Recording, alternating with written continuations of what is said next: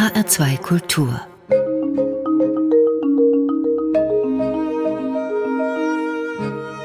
Doppelkopf Heute zugeschaltet aus Kassel ist Sabine Schormann, Geschäftsführerin der Documenta und Museum Fridericianum GmbH. Gastgeberin ist Stefanie Blumenbecker. Hallo, Frau Schormann. Einen wunderschönen guten Tag. Schönen guten Tag. Frau Schormann, kann man Sie mit Ihrem Job äh, auch als Leiterin der Dokumenta bezeichnen oder wäre vielleicht so eine so ein Begriff wie, dass Sie die Mutter der Dokumenta sind und die, die Begleiterin der Dokumenta vielleicht etwas treffender?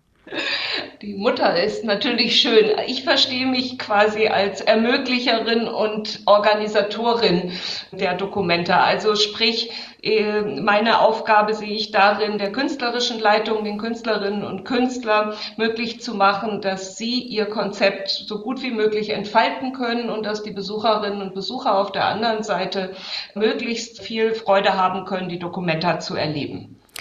Das heißt, Sie begleiten den Werdegang der Dokumenta seit wann sind Sie jetzt dabei? Ich bin jetzt dabei seit Ende 2018 oder genau genommen im Vorfeld schon im Laufe des Jahres 2018, als es darum ging, die Findungskommission, die die künstlerische Leitung auswählt, zu gewinnen. Also ein langzeitliches Projekt, die Dokumenta auf den Weg zu bringen.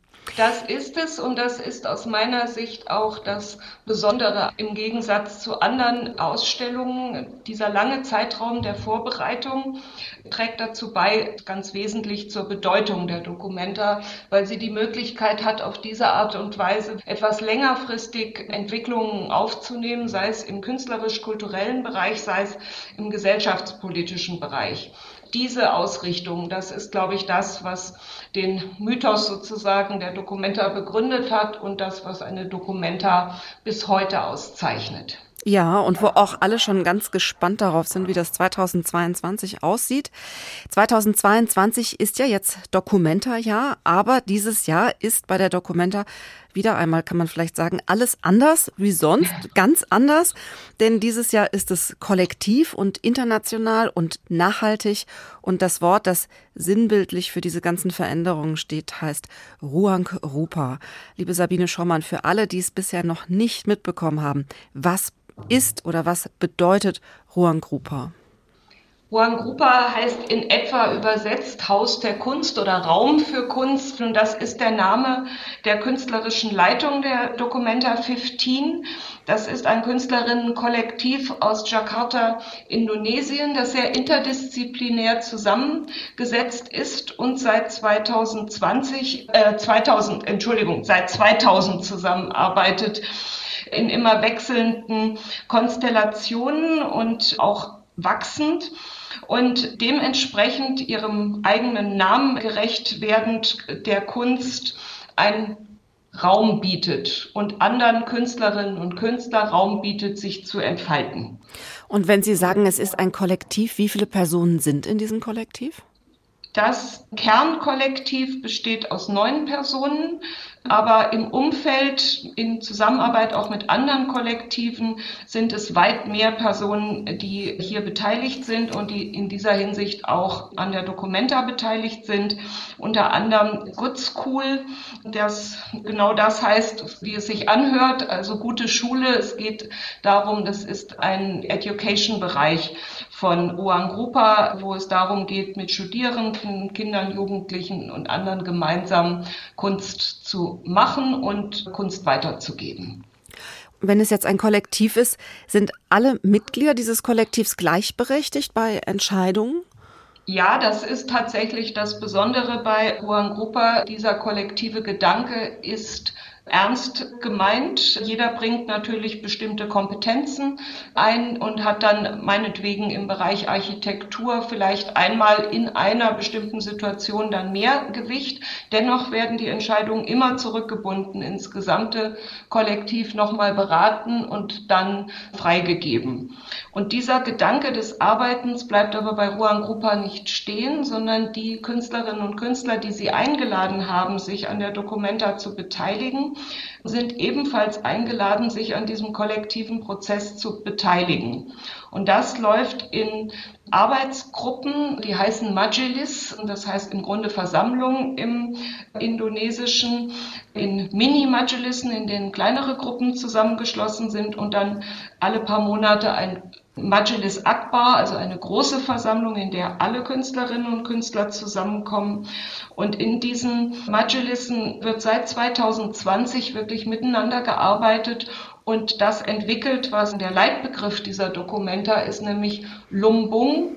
Lumbung, das ist indonesisch für Reisscheune und in dieser Reisscheune wird ein Teil der Ernte aufbewahrt und dann nach kollektiven Gesichtspunkten wieder verteilt und übertragen ist das natürlich auch ein Bild für eine Arbeitsweise, wie ich sie gerade beschrieben habe.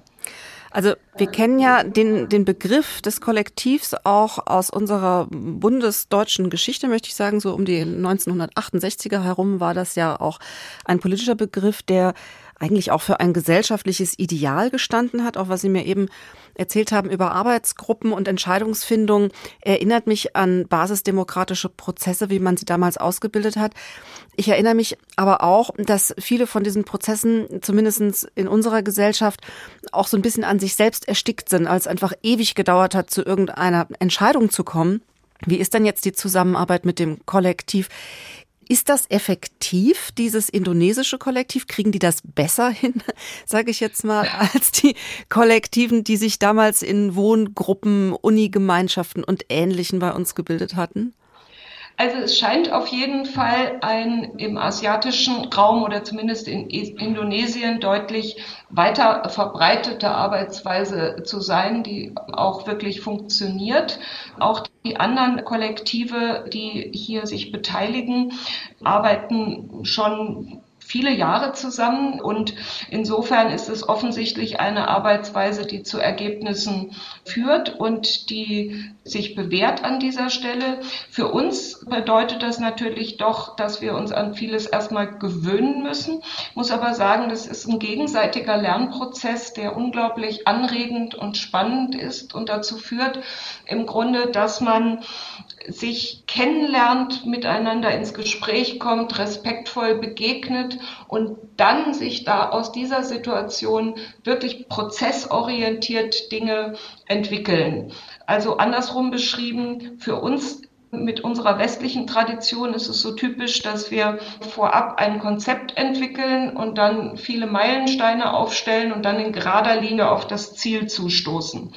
Und One Grupa arbeitet so, dass sie einen Prozess anstoßen, der dann sehr, sehr viele mit beteiligt und mit einbindet und dann aber auch zulässt, dass Dinge sich wirklich ganz frei entwickeln und ergebnisoffen entwickeln können aber ein Ergebnis erreichen sie damit auch. Und insofern ist diese Dokumenta auch entstanden und wird entsprechend dann auch wahrgenommen werden können, auch mit allen Dingen, die dazugehören, von Publikationen über Public Program bis hin zu einem Education-Programm.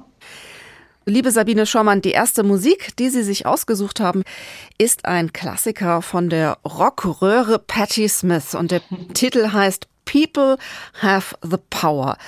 Das hat doch gewiss mit dem Kollektiv und seiner Arbeitsweise zu tun, oder? Da haben Sie vollständig recht. Und das ist letztlich auch das, wofür Ruan Grupa steht, dass sich Menschen gemeinsam quasi organisieren mit gemeinsamen Haltungen und Zielen und dann jenseits von staatlichen und anderen Strukturen sich letztlich auch ermächtigen und Dinge voranbringen, verändern.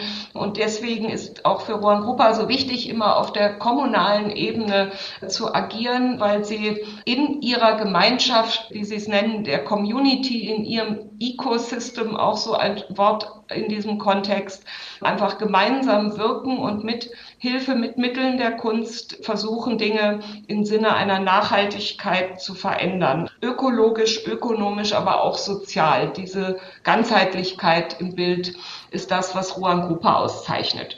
Und deswegen, people have the power.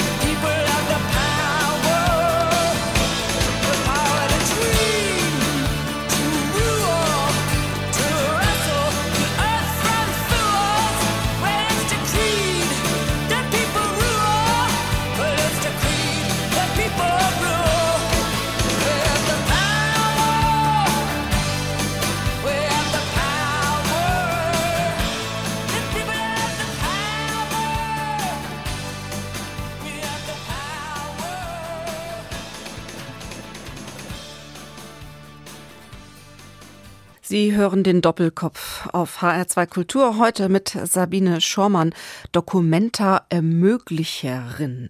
Mein Name ist Stefanie Blumenbecker. Liebe Sabine Schormann, Sie begleiten die Dokumenta seit 2018 und bringen sie auf den Weg. Seit wann kennen Sie eigentlich die Dokumenta, die Ausstellungsreihe Dokumenta? Haben Sie auch Kindheits- oder Jugenderinnerungen, die mit dieser Ausstellung in Kassel verbunden sind?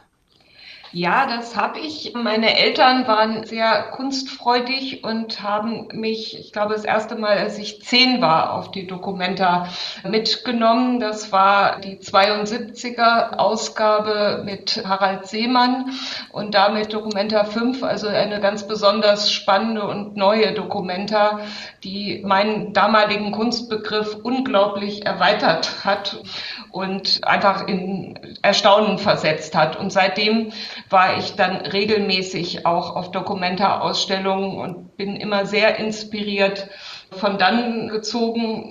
Etwas, was finde ich sehr viele Menschen von einer Dokumenta mitnehmen. Also die meisten, die man fragt, wissen, wann sie das erste Mal da waren oder können nach wie vor bestimmte Dokumenta-Ausstellungen benennen, die sie besonders beeinflusst und beeindruckt haben.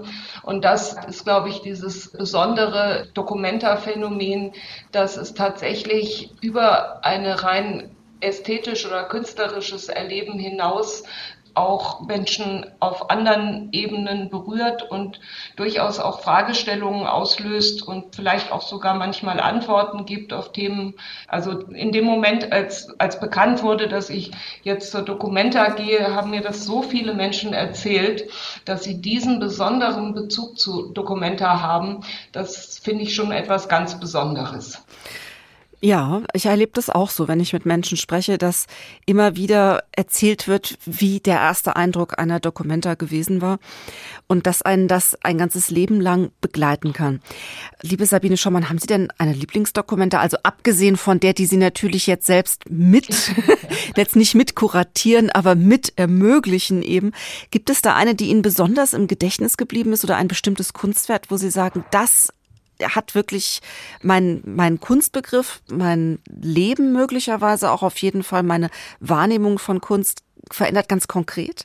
Also zunächst mal als Dokumenta hat mich besonders beeinflusst die Dokumenta 11 mit Oqui Envesor, die ja entsprechende Ausweitung sozusagen schon erfahren hat und weltweite Kunst stärker mit in den Fokus genommen hat. Das fand ich damals extrem spannend und wichtig. Als Kunstwerk, was mich sehr beeindruckt hat, muss ich sagen, von der Dokumenta 14 Forensic Architecture, die sich mit den NSU-Morden beschäftigt haben, insbesondere mit dem Kasseler Mord an Halit Joska. Und das hat auch in Kassel, hat in Hessen, hat in Deutschland unglaublich viel bewegt, sich mit dieser rechtsradikalen Fragestellung anders auseinanderzusetzen. Und insofern hat das mich wirklich zutiefst beeindruckt und auch beeinflusst in dem Sinne, dass Kunst wirklich auch bewegen und verändern kann. Ja, die Dokumenta wollte ja Gegenwart befragen, sie wollte Gegenwart sichtbar machen, sie darstellen, möglicherweise auch eine Art Kanon aufstellen, welche Künstler für die Gegenwart besonders wichtig sind. Und da musste sie natürlich immer wieder auch mit Galerien zusammenarbeiten, um eben ganz dicht an die Gegenwartskunst heranzukommen und war natürlich da auch immer wieder nah am Kunstmarkt. Wie ist das denn in diesem Jahr? Ich habe so das Gefühl, dieses Jahr ist alles ganz anders. Die Dokumenta liegt in den Händen eines Kollektivs. Sie will auch auf die Gegenwart zielen. Haben Sie Kontakt mit Galerien, mit dem Kunstmarkt? Also Juan Grupa, da haben Sie recht, ist schon eher fern vom Kunstmarkt, was mit dem Konzept zusammenhängt. Es geht ja um eine Autonomisierung und eine Loslösung im Grunde von all diesen klassischen Strukturen. Und angestrebt wird eher ein Arbeiten, das im Gedankengang einer Kreislaufwirtschaft dazu führt, dass man selbst Versorger werden kann, in Anführungsstrichen. Also sprich, an dieser Stelle keine Abhängigkeiten entstehen von der einen oder der anderen oder der dritten Seite. Und wie kann ich mir das konkret vorstellen? Wie wie tritt dann das Kollektiv auf Künstler heran? Direkt werden Künstler direkt im Atelier angesprochen? Entwickeln sie auf der Dokumenta selbst dann ihre Kunstwerke? Auch, aber de facto hat Juan Grupa Künstlerinnen und Kollektive ausgewählt, die eine ähnliche künstlerische Praxis haben wie sie selber. Also sprich, in ihrer jeweiligen Umgebung und Gemeinschaft verankert agieren und arbeiten mit einer auch gewissen Tradition und Langlebigkeit und die Idee war von Anfang an, dass das immer ein Geben und Nehmen sein soll. Das bedeutet also, es wird nicht nur für die Dokumenta etwas entwickelt, was dann hier bei uns präsentiert wird, sondern es soll versucht werden, das, was sowieso entstanden ist, zu fokussieren und dann in irgendeiner Form in Kassel zu repräsentieren. Dann in Form eines Kunstwerks, was zum Beispiel ein Film sein kann, was eine Performance sein kann, was klassische Skulptur, Malerei oder ähnliches sein kann, aber auch immer eine Aktivierung, so wird das genannt, beinhaltet. Also sprich, dass Sie als Besucherin eingeladen sind, sich auch darauf einzulassen, ins Gespräch zu kommen, miteinander zu sein, das läuft unter dem indonesischen Begriff des Nongkrong. Das ist, wenn man es jetzt mal so etwas in der heutigen Sprache sagt, gemeinsam abzuhängen, aber meint eigentlich wirklich zusammenzukommen und sich auch einfach erstmal als Menschen zu begegnen und dann gemeinsam Kunst zu erleben oder weiterzuführen. Das heißt, es soll auch nicht nur präsentiert werden in dem Sinne, sondern Besucherinnen und Besucher sind auch eingeladen, sich selber hier einzubringen. Und damit verändert sich dann auch hier vor Ort diese Dokumenta ständig. Das hört sich, das hört sich spannend an. Das hört sich wirklich anders an als klassische Ausstellungen, die man kennt. Es gab ja auch schon verschiedene ähm, künstlerische Positionen, die eigentlich gar keine Kunst gezeigt haben. Also wenn wir zum Beispiel an Josef Beuys denken, der 100 Tage lang mit den Besuchern diskutiert hat, das war ja auch ein Kunstwerk, das durch Reden entstanden ist oder durch ein Zusammenkommen. Erinnert mich so ein bisschen an das, was Sie eben beschrieben haben. Kann das einen solchen ähnlichen Raum dann ergeben? Äh, ja, das kann es natürlich, dass es dort Vergleichbarkeiten gibt in dem, was man dann tatsächlich vor sich sieht oder miterlebt, aber die Haltung, aus der heraus es entstanden ist, ist einfach auch nochmal eine andere.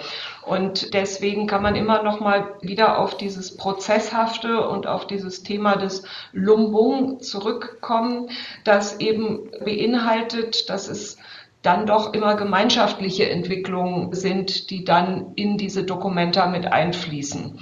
Und das prägt, glaube ich, schon nochmal in einer anderen Richtung, auch wenn es auf der anderen Seite sicherlich auch Nähe zu verschiedensten künstlerischen Positionen gibt, die wir auch schon kennen. Und insofern wird man auch als Besucherin, glaube ich, nicht das Problem haben, sich fremd zu fühlen in diesem Sinne, sondern man wird ganz vieles als klassische oder als sinnliche Ausstellung mit klassischen Medien auch erleben können, sei es jetzt Malerei, Skulptur, Zeichnung oder was auch immer. Aber gleichzeitig besteht eben immer diese Einladung mit Teil zu werden des Ganzen. Und das heißt nicht, dass das immer diskursiv der Fall sein muss, sondern auch dafür gibt es dann ganz, ganz viele Formen der Einbindung. Also Inklusion in jeder Hinsicht ist für Ruan Gruppe ein ganz, ganz wichtiger Aspekt. Und das beinhaltet aber auch, dass man einfach auch mal einen Ruheraum irgendwo hat und sich mal wieder besinnen kann, um dann wieder eintauchen zu können. Liebe Sabine Schormann, Sie haben die Musik für unser heutiges Doppelkopfgespräch ausgesucht. Der nächste Titel stammt aus der Feder von Marvin Gaye und ist ein Soul-Klassiker. Was wollen wir da hören?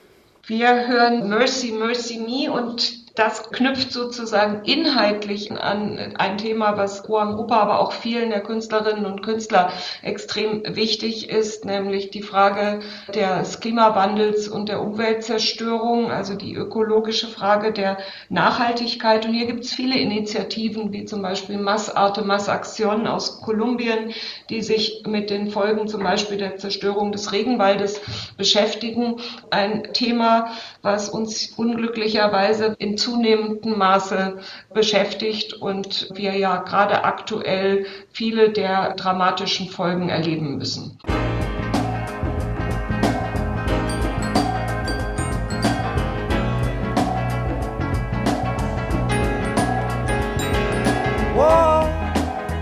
Oh, mercy,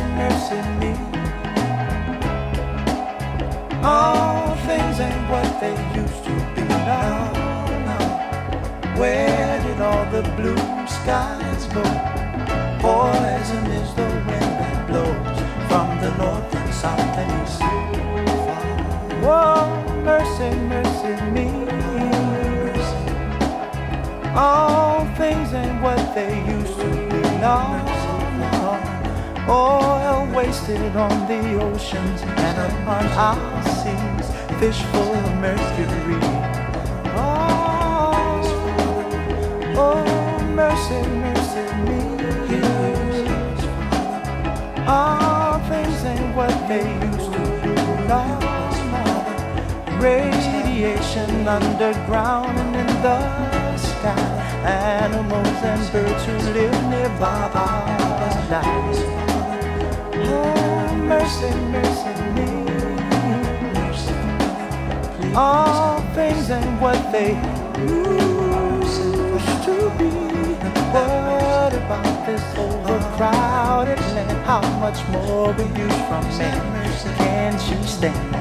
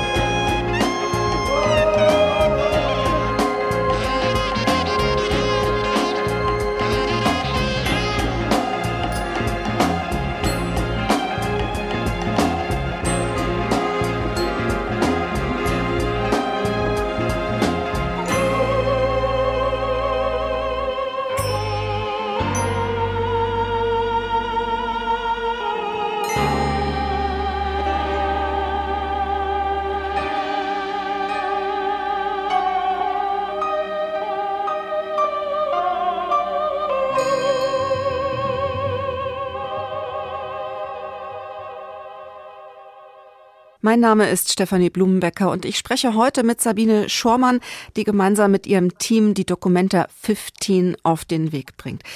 Liebe Sabine Schormann, man muss sagen, Documenta 15, ne, das ist die richtige Bezeichnung. Das ist die richtige Bezeichnung, ja. Sie ist deswegen in Englisch, denke ich, weil 2022 das Jahr ist, in dem ein Kollektiv aus Indonesien die kuratorische Verantwortung für die Dokumente übertragen bekommen hat. Das Kollektiv heißt Ruang Rupa. Sie haben eben schon so ein bisschen über das Konzept von Ruang Rupa gesprochen. Das hört sich alles sehr prozesshaft an, aber es hört sich irgendwie auch sehr nebulös an. Lassen Sie uns noch mal ganz kurz darauf zu sprechen kommen, welche Künstler oder welche Künstlerkollektive denn tatsächlich auf der Documenta ausstellen werden. Kennen wir da irgendwelche von denen jetzt schon oder sind das alles ganz neue Namen für die Kunstfreunde? Also das meiste sind tatsächlich neue Namen für die Kunstfreunde hier in Deutschland beziehungsweise im Westen. Die sind aber in dem sogenannten globalen Süden teilweise sehr bekannt und beteiligen sich an großen Ausstellungen und anderen Projekten, so dass das tatsächlich auch ein bisschen eine Indikation dafür ist, dass wir hier tatsächlich Kunst kennenlernen, die aus anderen Teilen der Erde und anderen kulturellen Hintergründen kommt. Und darauf spielt natürlich dieser Titel Documenta 15 an dieser Stelle auch an.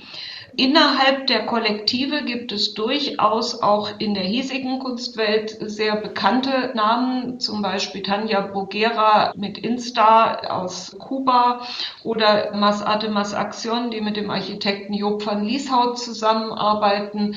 Hito Steierl ist beteiligt. Das heißt, dieses Prinzip, andere mit einzuladen und teilzuhaben an der künstlerischen Praxis und das zu teilen, das setzt sich auch in den ganzen verschiedenen Initiativen um und durch. Also vor diesem Hintergrund ist es so, dass es wirklich vielleicht deswegen nebulös, wie Sie es gerade formuliert haben, klingt, weil es eben sich entwickelt und weil es sozusagen ein in einer gewissen Form entgrenzendes Konzept ist, das sehr, sehr viele mit einbindet. Aber auf der anderen Seite ist es, glaube ich, ganz einfach unglaublich sinnlich und erlebnisreich und etwas, was man gar nicht so kompliziert denken muss, sondern ich glaube im Wesentlichen tatsächlich erleben kann und sollte. Hm. Liebe Sabine Schommann, der Ansatz von Ruan Grupa beinhaltet ja, die Community vor Ort mit einzubeziehen. Wo sind denn die Standorte für die Documenta 15? Erschließen Sie sich neue Standorte auch in Kassel? Juan Grupa ist es ja sehr wichtig, wirklich den Ort, an dem sie agieren, kennenzulernen und einzubeziehen. Das war also der Auftakt ihrer Arbeit hier in Kassel, dass sie sich mit Kassel vertraut gemacht haben. Sie haben auch da schon die Menschen in Kassel mit einbezogen, indem sie in einer Ausstellung gebeten haben, dass sie doch auf einer großen Karte von Kassel die Orte benennen, die für sie wichtig sind und auf die sie hoffen, noch ein bisschen Fokus zu legen bewegen. Aus diesem Erschließen von Kassel haben sich dann tatsächlich ergeben, dass ein anderer Fokus auf Kassel geworfen wird, als das bei vergangenen Ausstellungen der Fall ist, in dem der Osten Kassels, also der Bereich Bettenhausen, erschlossen wird. Das ist so ein Standort, der jenseits der Fulda ist, der bisher nicht so im Blickpunkt war. Mischung zwischen Gewerbe und Industrie, aber auch noch Fachwerk, also ein Stadtteil, der in Transformation sich befindet und insofern extrem interessant an dieser Stelle. Und insofern erstreckt sich diese Dokumenta diesmal von ihrem gewissen Zentrum, das rund um den Friedrichsplatz liegt. Da ist vor allen Dingen das Ruchu-Haus zu nennen. Das ist sozusagen das Wohnzimmer von Juan Grupa. Ein Ort, den sie schon drei Jahre vor der Ausstellung bezogen haben und soweit es unter Corona-Gesichtspunkt ging, auch schon öffentlich gemacht haben. Und dann geht es über die Fulda in den Osten der Stadt und mit gewissen weiteren Auskragungen nach Norden und Süden. Und der Fluss spielt auch eine große Rolle. Die Fulda als solche wird auch sehr intensiv mit einbezogen. Sabine Schommann, ich habe gelesen immer wieder in den Pressemitteilungen, die von der Documenta veröffentlicht wurden, auch in unserem Gespräch höre ich das heraus, dass Ruan Grupa Projekte anstoßen will, die ja sozial gerecht sind, die nachhaltig sind. Da geht es um Themen wie Flüchtlinge, Integration, Natur und Umweltschutz. Das hat sich für mich teilweise stärker angehört nach einer Plattform von sozialen Arbeit als der Vorbereitung zu einer Ausstellung. Würden Sie sagen, dass Ruang Rupa mit diesem Ansatz eine neue Kunsttheorie aufstellt?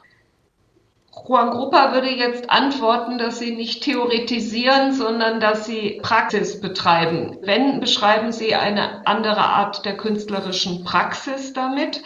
Und würden das im Zweifelsfall der Nachwelt überlassen, sich Gedanken darüber zu machen, ob sich dahinter auch eine Theorie verbirgt oder andere Arten der Entwicklung. Aber dieser Fokus auf das Praktische, der ist in diesem ganzen Kontext extrem wichtig, aber der schließt das Künstlerische nicht aus, sondern ein. Das muss man vielleicht immer noch mal wieder dazu sagen, dass das ja bedeutet, dass es trotzdem eine unglaublich intensive künstlerische Umsetzung mit sich bringt, dass man sich mit diesen Themen beschäftigt. Also ein Beispiel, Pina Ögrenci, die sich mit dem Thema der Landenteignung in der Türkei beschäftigt.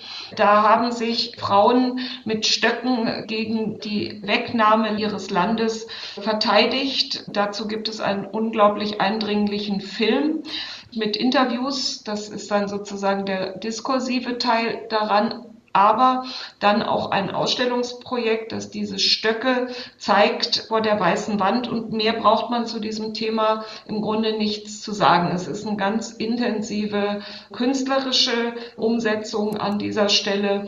Im Übrigen können Sie sich das, wenn man sich dafür interessiert, bei uns auch auf der Website angucken. Es war Teil eines Symposiums zum Thema Nachhaltigkeit bei dem es wissenschaftliche Positionen unter anderem der Uni Göttingen und der Universität aus Jakarta und künstlerische Projekte sich begegnet sind. Und auch das ist ein wichtiger Aspekt, dass es immer wieder interdisziplinär wird und andere mit einbezogen werden. Ja, das ist ein ganz neues Konzept von Ausstellungen, dass Sie da denken und umsetzen. Und es ist ja auch ein Thema, was in der Kunst- und Kulturszene immer stärker an den Fokus rückt. Die Frage, wie Museen oder wie die Kunstszene insgesamt nachhaltiger werden kann und nachhaltiger wirtschaften kann. Liebe Sabine Schommann, ich kann mir ja vorstellen, dass Sie gerade sehr viel Arbeit haben, die letzten Monate sehr viel Arbeit hatten. Ist da möglicherweise ein Zusammenhang mit dem Song We Can Work It Out zu sehen von den Beatles, den Sie ebenfalls für unsere Playlist ausgewählt haben? Ja, ich fand, das drückt irgendwie tatsächlich die Art unserer Zusammenarbeit hier aus. Und natürlich ist die Vorbereitung eines solchen Mammutvorhabens mit so unendlich vielen Beteiligten und Menschen auch immer mal wieder von Knoten begleitet, die dann irgendwie aufgelöst werden müssen und können. Und we can work it out, also wir kriegen es hin. Try to see it my way. Do I have to keep on talking till I can go on? While you see it your way, run the risk of knowing that our love may soon be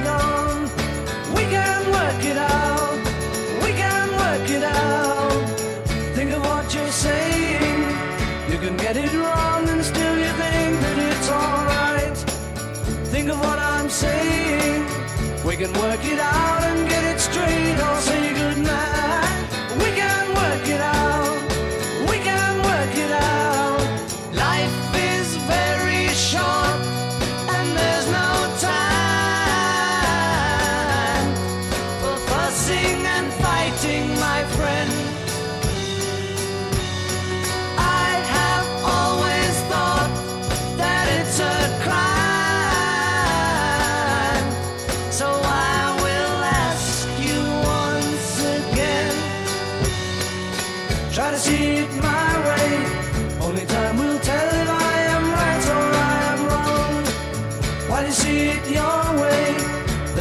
that we might fall apart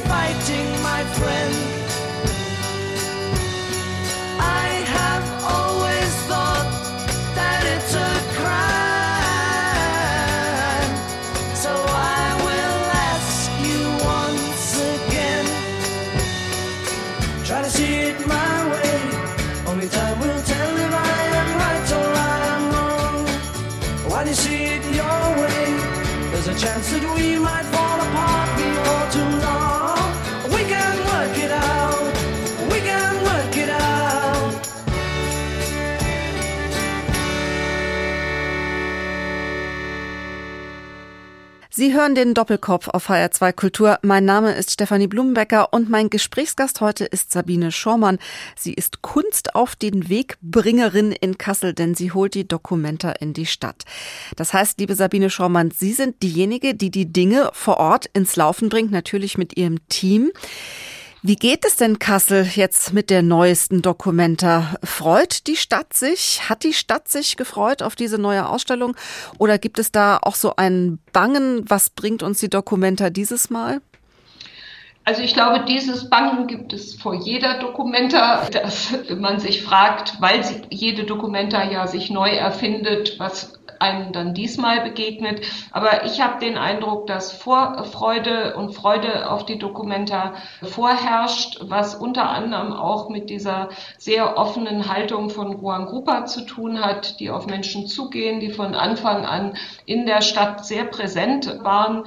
Und das ist so eine der Dinge, die wir bedauern, dass aufgrund der Corona-Pandemie es nicht möglich war, so viele Veranstaltungen zu machen, wie sie sich das ursprünglich gewünscht hatten. In ihrem Hauptquartier, dem Ruro-Haus, sollte eigentlich das sollte von Anfang an ein offenes Haus sein, in dem sich Menschen ganz offen begegnen können mit der künstlerischen Leitung, in das sie Initiativen eingeladen hatten.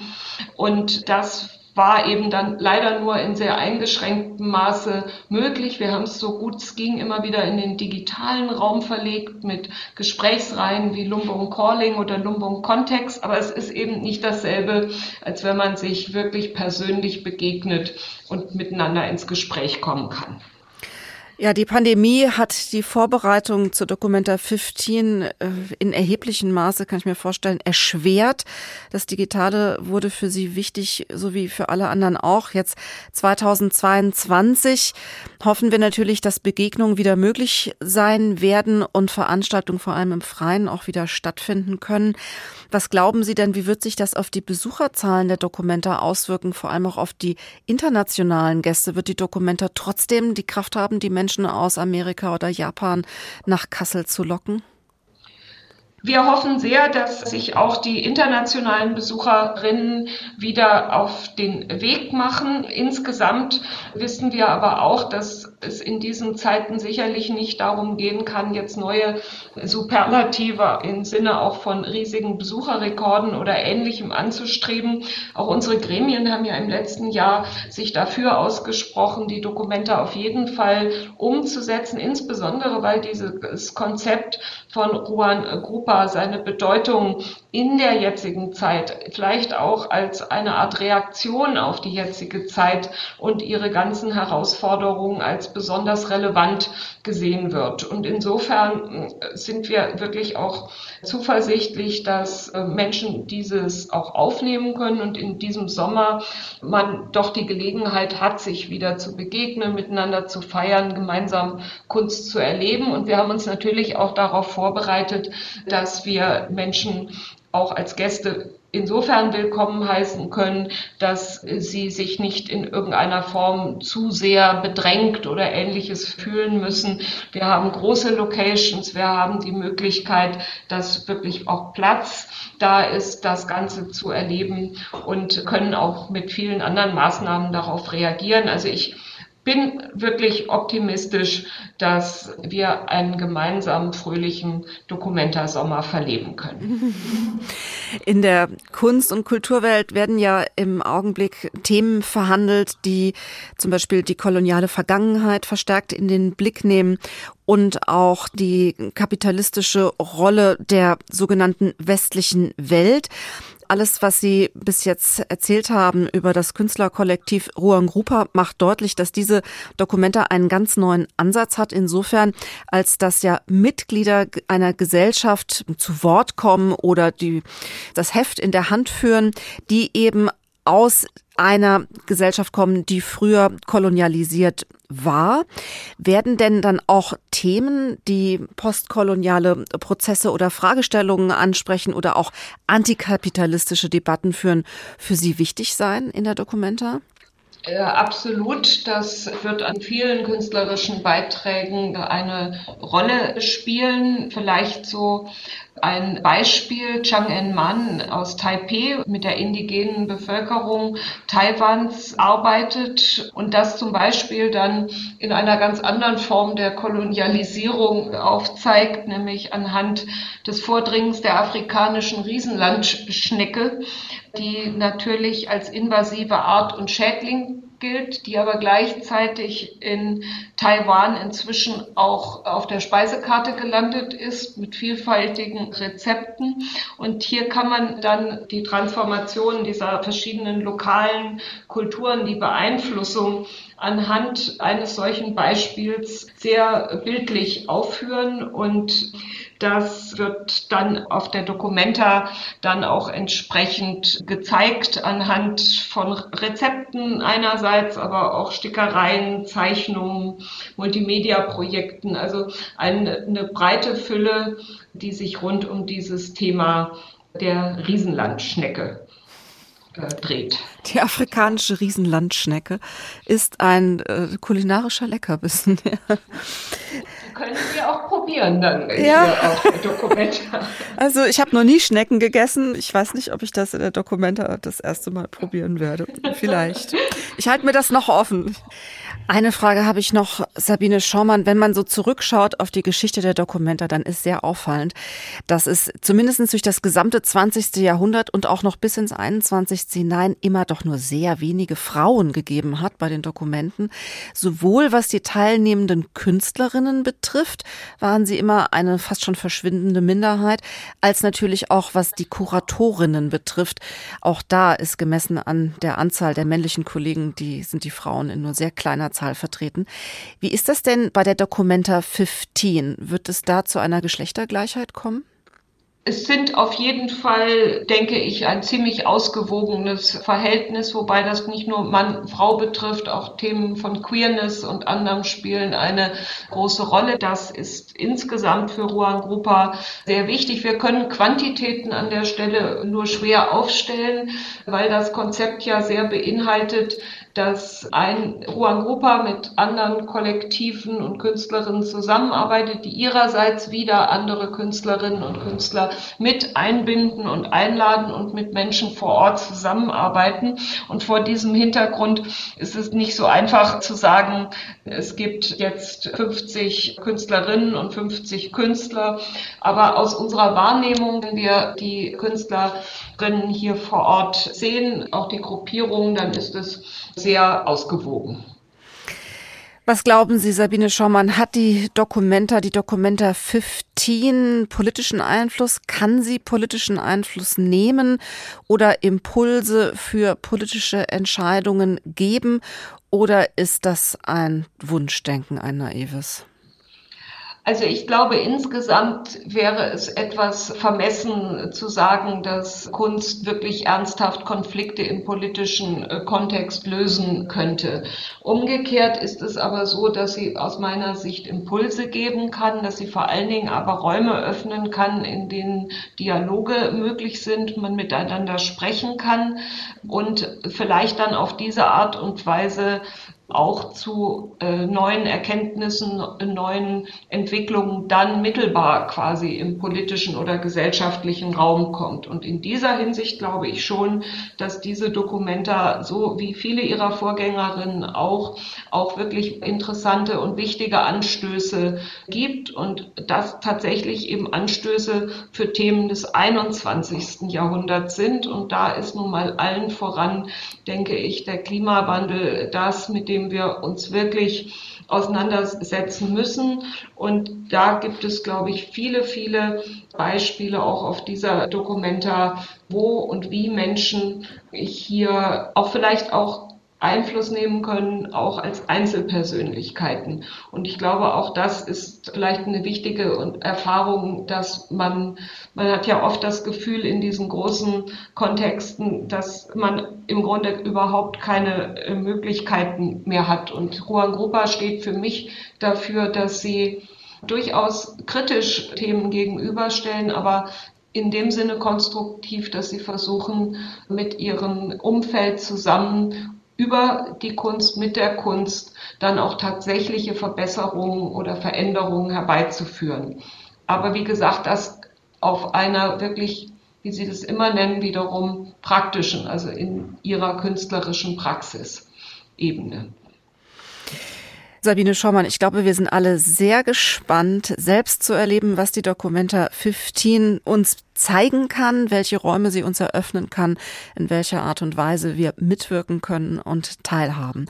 Sie haben jetzt zum Abschluss für unser Gespräch noch einen Musiktitel herausgesucht, der uns mit hineinnimmt in die Welt von Ruang Rupa nach Indonesien. Was wollen wir da hören? Wir hören Irama City von White Shoes and the Couples Company. Das ist eine Band, die gemanagt wird von einem Mitglied von Ruang Grupa und zeigt ein bisschen, in wie vielen künstlerischen Feldern Ruang Grupa unterwegs ist und dass wir auch diese Art von Kunst auf dieser Dokumenta hören können, denn auch Street Art und andere Medien spielen eine große Rolle bei der Dokumenta.